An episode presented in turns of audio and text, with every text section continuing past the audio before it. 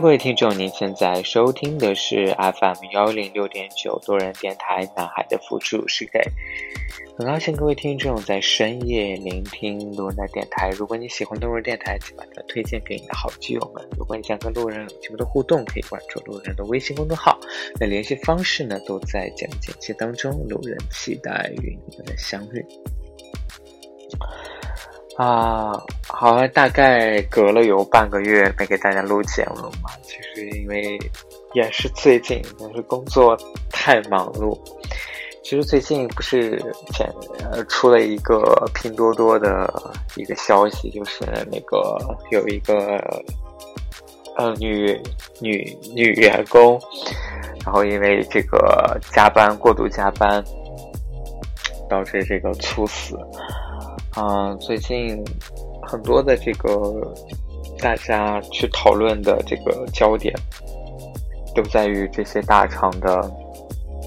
这个加班文化跟制度上面。嗯，其实，哎，怎么说呢？就是我之前找工作的时候，我之前说过，就是我把所有大厂都面临一遍。其实我拿到了拼多多的 offer，我当时。就是很纠结，是去拼多多还是去我现在这家公司。后来就是也是，我真的是去上陌陌，就是啊，不是陌陌，是麦麦，就是那个嗯匿名社交的那个软件，去看各个公司的评论，就看到拼多多的员工对拼多多的这个评价，确实是，就真的就是。像网上报道那样，他确实是很累很累。后来呢，我就选择了这家公司，因为我当时考虑的是说，啊，如果去拼多多就会回上海，然后，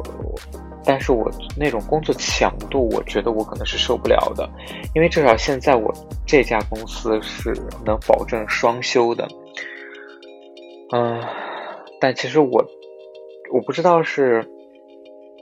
是不是因为就是换了工作，脱离了一个所谓的一个舒适区的一种，呃，这个状态？现在对整个新的这个工作环境，其实都是会有一点抵触。嗯，包括工作真的很多很忙。呃，其实昨天有点崩溃，就是啊，我昨天说一下我经历的事情吧，就是我前天加班，我加班到。十加将近十一点，然后后来要打车，他那个打车，哎，就是北京最近也是因为疫情的关系，他不让你拼车什么的，所以我当时打车，就是我们公司反正加班文化很多，就是打车的时候就排队排了有二二百多号人，二百多号人，后来等我到家了，基本上快十二点多了，所以快一点。因为我隔天七点就要起床，然后七点二十出发去赶班车。我，然后那是我第一次，就是我真的是，就是可能出门稍微迟了两分钟。我本来算好我应该可以赶上班车，然后就赶紧，就是紧赶慢赶，然后最后就是那个我到了班车的那个。地方的时候，就看到班车其实已经渐渐的开走了，就在我眼皮底下。哎呀，我当时那种心情真的是，后来就赶着去坐地铁。其实那一天我真的根本就没有休息好，那我睡眠的时间估计都不超过五个小时。然后隔天就是昨天，昨天我就是。公司呢要组织我们去一线去仓库支援，因为最近说是有这个年货节啊什么什么之类的。然后他这个时间呢，我本来是想说我想休周末，所以我就赶到了周五晚上。他是晚上八点到隔天周六的早上九点，就就要去就是仓库去支援。搬那个啊，就搬搬商品啊，就快递等等。嗯，而且刚好昨天其实特别的冷，北京特别的冷。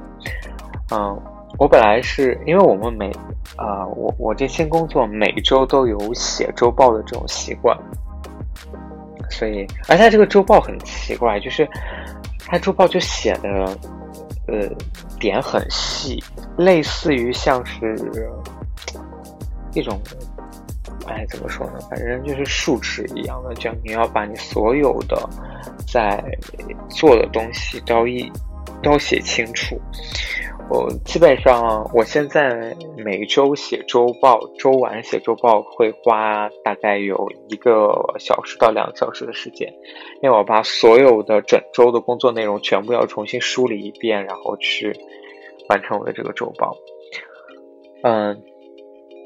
所以我当时给我这个领导就提出来，因为我们其实，嗯，去仓库帮忙的话是是很严格的，就是他是。不允许你带任何的电子设备，就你要去到仓库里面，其实你基本上就是你不能带手机，不能带电脑，就是你只能进去，就是一门心思的去干活。所以我当时就跟领导就申请，因为我们正常是每周五，就是到截止到周六的早上之九点之前就要必须要周交周报，我就跟领导申请说，我这个情况。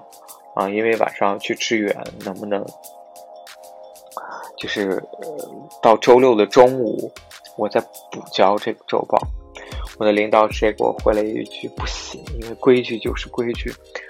哎，我当时真的很很火，因为明知道就是我们去一线支援是这样的一个情况，但是你还不允许我有这样的一个变动，我。我其实当时我真的是有点受不了的，后来就是我真的去支援，就支援也是，哎，非常的变态。支援是通宵的，就是我刚才说了，你不能有任何的，就是这种。就娱乐的时间，因为他真的很忙。其实我后续我去帮忙以后才知道，并不是因为他真的是年货节到了，而是因为就是最近河北的疫情很严重，所以导致于河北的那个仓它整个就就被关了，所以很多的这个货物的这快递的周转都是要经过北京，所以北京的这个包裹量一下剧增，他的这个人员没办法跟上。所以就，啊，就是让很多的员工去一线支援，然后后来就是，我一直是熬到了，就是那天真的很累。我我因为为了写周报，我中午没有午休，就是我那天就是整个的休息状态都是非常少的，而且你还要保证当天的工作。然后我大概我撑到凌晨四点多，我就已经不行了。就那个时候，就是因为它仓库又很喜，就是怎么说呢？就很多的地方它都是通风的，就是它是露天的，因为你可能对接码头，所以就是那个那个风就会进来。所以啊，我那真的是工工作那么久以后，我真的是冻到。我的手跟脚都是麻木的，就是那种麻木的状态，就是很很那种，也不能说是是胀嘛，就是你知道，就是动到没有快没有知觉那种感觉，但是你知道你是很不舒服。就等我出来的时候，我去拿到手机的时候，我的手是都快摁不动那个手机了，因为我我手已经麻木了。然后打车又打不到，因为它真的很偏。啊，我真的就是我，我那个时候才能真的是深刻的体会到，就是一天工作量这么大，然后有休息不够的那种的精神压力，知道吗？就是我我当时的感觉就是，我我记得之前我在一些媒体上有看到，就是说那种就是。被工作压迫到很多年轻人就是崩溃的，就是你可以在地铁里面突然或者大马路上怎么样，就突然那种崩溃的那种场景。我当时真的就是我觉得我自己都快崩溃了。我那个时候我就觉得我我都不知道我还能不能回家。如果我不能回家，我能去哪里？就因为他又本来仓库又很偏，哇，那种状态真的是我，我就真的开始怀疑我自己。我为什么来这家公司？为什么这家公司要这么刻薄？就是啊，我真的是搞不懂。然后后来，我就后来回到家以后，我就真的觉得气不过，我心里就真的很委屈，感觉我就发了一个豆瓣，发了一个豆瓣广告吐槽了一下。然后，哎呀，真的是，就我。真的就是经历了这一次以后，我特别能够体会到，就是在拼多多工作那些人，他的精神压力状态是有多大。而且也是经历这件事情以后，我我真心觉得哈，就是说我很佩服，就是这些在一线工作的这些员工，他们就是怎么说呢？就是我觉得。大家都会有很多痛苦，但是大家痛苦是不相通的。就有些时候我们会说，我你愿意承受什么样的痛苦？是心理的痛苦、精神上的痛苦，还是肉体上的痛苦？就我发现，在一线的很多的这种快递员工，或者是仓库的这种分拣人员，他们的年纪都是比较大的。但是其实他们的干活的效率比我来说其实是快很多的。我大概我真的是我从应该是从八点开始干，我干到两点多的时候，我其实我觉得体力我已经撑不住了，因为那个时候我觉得是有冻到，就是有点就是身体麻了，就是反应迟钝了，所以我的这个效率是跟不上的。但是我真的看到有一个，可能我感觉啊，可能有四十多岁的一个大叔，哇塞，他搬砖，他他那个搬运的那个效率真的是有吓到我。就是那边的员工真的都是，就他们没有什么所谓的娱乐，真的就是因为他们带不了手机，而且他们他们的交谈也很少，他们就是干活。就是来了一车货，你要卸货，然后搬运，然后再发出去，就是这种很机械的这种劳动。但是我觉得，就是真的是，当你他们他们会分早班晚班，就十二个小时这种状态。然后你去分，但是就是你十二个小时在这种流水线的这种生产，重复这些劳动，然后就是拼体力的时候，其实你也会非常累，就是。我我真的就是怎么说呢？我我能够理解到，就是所谓那种一线流水线的那种员工，他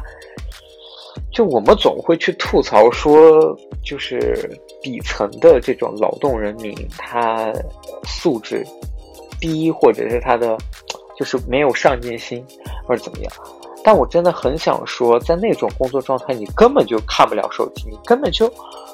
没有办法。去什么所谓的这种学习或者是进步，你你就是重复性的这种做这种机械性的劳动，就是你需要的就是体力、身体素质。如果你身体素质不行了，那可能就会把你淘汰掉，因为你的工作时长其实也很长，它大概一个班儿就是十二个小时，而且你是轮班倒的，这十二个小时过完以后，你基本上你就是要去休息的。所以，你要保证隔天的这个上班的这个工作你能有精神，你这十二个小时来可能就真的就是用来去休息、去睡觉，而且你经常会有早班晚班这种昼夜颠倒的这种情况，所以，我们，所以我大概真的是会能理解到，就是这些这些人的生活，你想让他去。等他不上班的时候，你让他再去学个习，或者是，呃，怎么说呢？就是思想进步一下，哇，我觉得真的是挺困难的。所以，其实我觉得，对于我们现在这种所谓的，对我自己而言啊，我觉得我更多的是精神上的一种痛苦。就是首先我对这种环境还并不适应，就是对我现在上手的东西我并不熟悉，因为这些问题导致我在工作的开展是比较困难的，而且我始终就是我我是一个很敏感的人，所以我可能对于环境上的任何的一些。变化，或者是就是同事态度的变化，我都可能会比较敏感，所以就这种上心理上的压力对我来说真的是很大很大。所以我说，人的难过其实是不是相通的？因为你以前我们总是会说，哎，我们心理上的这个呃痛苦要远大于这个肉体上的痛苦。但其实，当你肉体上痛苦的时候，其实你可能都麻木了，你的思想都没有了。就是真的，哎呀，我我真的是感觉，那种一线员工就是他们的生活就就真的很单调、很无聊，他们没有办法，就是很难去脱离这种工作环境吧，我是这样觉得。唉。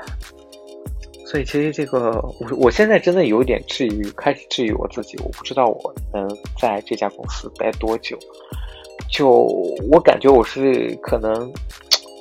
啊，会随时有一种会爆发的一种状态，就是说甩手不干，老子不干了。因为我总觉得，就是拿我自己跟就是现在的状态跟上家公司状态去比，我觉得很多东西其实都不如我上家公司，啊，包括团队的专业性啊，然后合作的这个同事的这个配合程度啊，可能都，我觉得这可能真是大厂的通病啊。我也是第一次感受到所谓的大大厂的这种职场的这个经验，你需要什么样的一种能力？那更多的能力并不是需要说你有多好的 idea，然后你可能你哎，你可能更多的是人际关系怎么去推进这个事情，怎么让这个事情从大化小到无，啊，就是还是。我觉得至少对我来说，我觉得还是很难。唉，然后再说说，唉，其实我觉得是每次到就是很痛苦的这个经历的时候，总会去觉得自己，唉，一个人真的好难过，就没有一个没有一个支柱，对，就是。哎，我我始终之前一直有的一个想法就是，我为什么会说我希望找一个经济能力相当的一个对象？因为我觉得就是，我特别想听到那种安慰人的话，就是说，哎，好了，你就是你既然这么累，这种过得这么不开心，那你就不要干了。反正我我赚钱，我也可以养你的了。我觉得我很需要这样的话来安慰我。虽然我可能觉得我自己，我不可能真的去辞职，或者真的就不干，然后需要靠你养我，但我真的是需要这样的话得到一种安慰，让我觉得有一种安心，好像觉得我好像真的，如果我真的有一天没有工作了，失业了，真的你还是我的精神支，就是你是我的经济支柱。这，然后前两天也是看了一个豆瓣的一个，哎。这个这个小组，啊讨论，他讨论的是什么呢？就是讨论的这个两个人同居的生活。嗯，他说，就是他们相处了一个月以后，开始真正的同居。就是在没有同居之前，他觉得对方都很合适，就是长得也比较帅啊，然后呃条件也比较好，嗯，然后。他他是这样说的，他说一个月以后，他他们俩同居以后，他很优秀，我承认，长得也还不错，偶尔也会带我出去吃他认为好吃的。但是过日子真的需要性格好、脾气好的，我真的做不到。每次下班回家需要门口迎接，要是不出门迎接，他还会重演一次进门。他玩王者，OK，我也我也乐意陪。一遇到对面有英雄克制了他，或者是队友坑了他，你永远不知道他在哪一秒会摔手机，你永远不知道你在哪一刻会被吓到。他还要要求你帮他一起骂人。我说我不喜欢骂人发脾气，跟他讲道理。他就说讲道理的话，跟你谈什么恋爱？我无言以对。刚认识的时候也做过饭，因为他不是川渝地区的人，他也只会做家乡的菜，就是炖汤的时候喜欢习习惯性的放一些当归啊、桂皮这些东西。他说不好吃，搞得我连做饭的兴趣都瞬间都没有。然后发帖的这个人他说我的职业是医生，虽说不上是正式员工，工资少的可怜。也够自己温饱，所以不存在被包养的问题，自给自足。我上班比较忙，空余的时间比较少。第二天需要值班或者上手术的话，就是需要提前一一天晚上充足睡眠。但是旁边那个刷手机不戴耳机的我也忍了，他要睡觉了就要吵醒你，说我打打呼吵到他睡觉。他自己打呼玩手机不戴耳机，我从来没有抱怨过一句话。再者，我这个专业吧，需要经常看书。他在客厅玩手机，我就自觉的去房间看书；他回房间，我就自觉出客厅。我觉得我并没有做错，结果他说我嫌弃他，不想跟他待一屋。家里的卫生从来没做过，没铲过一次猫砂，没洗过一次衣服，收拾干净的桌子。只要一回家。不垃圾成堆，我都会觉得来了一个小三收拾屋子。洗漱台简直是个大型的百人打飞机用之后现场。哎，还有，我想问，草莓不能用温水洗吗？影响口感？非要让我用冷水洗？这大冬天的，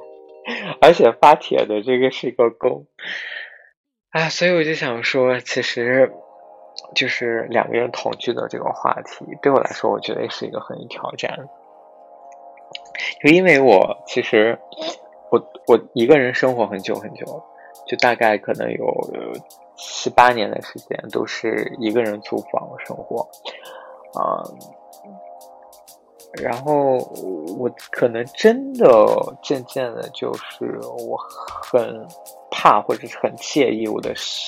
就是我自己独居的这种生活当中，哦，我空生活空间里面会多另外一个人。然后其实，嗯，但其实我也会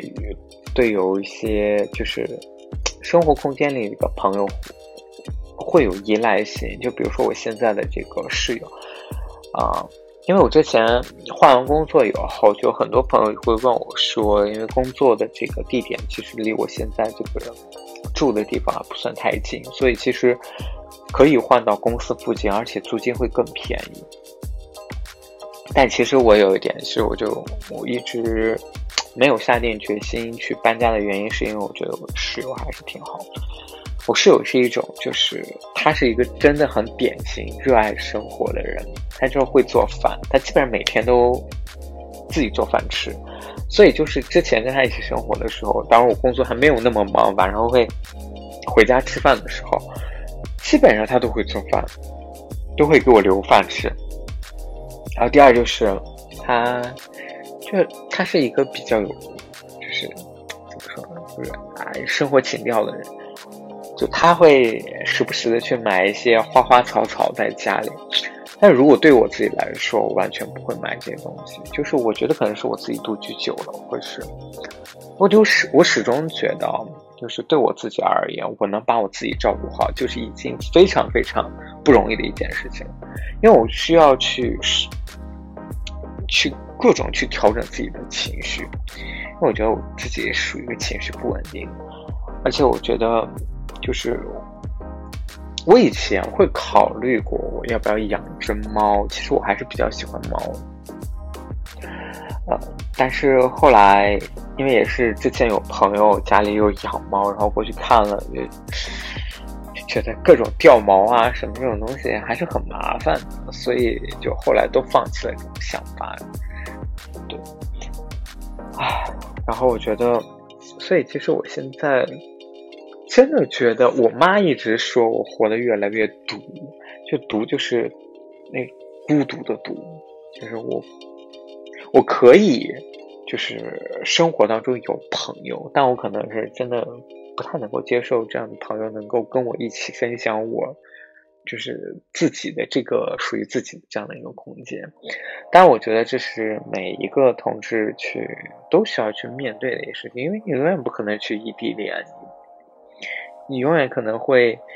生活在一个城市，就是必然会考虑到同居这件事情，因为你以后，呃，如果你考虑长远发展的话，其实就是各住各的这种状态，其实也是不太 OK 的。所以，其实之前不是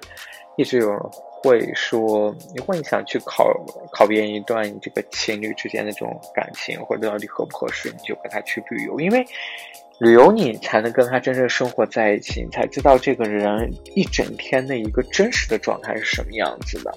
嗯，就是我们经常，比如说周末会去约见面的这个时候，我们所呈现的状态都是最好的。就是很多私底下的东西你可能是不知道的。就是，呃。说到这个，我其实特别想吐槽一点，就是我们在很多的这个观念里面，我们都认为其实女生会比男生爱干净，但其实真的不是这样的。就有些女生，包括男生也是啊，就是可能包括我自己也是这样类型，就是你可能在就是出出门去见人的时候，给外在呈现的时候，都是一个很美好的一种状态，你可以。化很精致的妆，打扮的很好看，然后怎么样？就是觉得哎，这个人很干净或者很帅气。但其实你私底下可能你完全是另外一种状态。我记得有一些女生，就是经常包括女，我有个女生朋友都会来跟我吐槽，她有遇到了一些室友，不管男的也好，女的也好，就真的是邋遢到不行。所以就。所以真的就是，哎，你要找一个，呃，真的是一起合适的这些这样的一个伴侣，所以你真的要跟他去一起有这种生活的这种状态，你才能去完完全全去了解这样的一个人。所以，比如就是对我自己来说，我其实我不喜欢那种就是没有生活气息的人。所谓的生活气息就是什么？就是。其实你应该热爱生活，就是周末的时候你可以自己做做饭，不一定说一定要去吃外面去吃一顿大餐，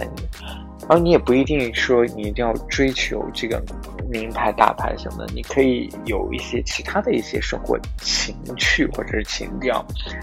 我觉得就是这种状态，其实像是一种居家过日子的这种感觉哈。就我经常，我室就室友做饭的时候，我就会在旁边，就会跟他闲聊，或者帮他给他打下手之类的。就是我觉得这种状态是很好的，对吧？嗯。好啦，各各位听众，那今天这期节目呢就录到这里。再次感谢各位听众在深夜聆听路人的电台。完了，各位听众。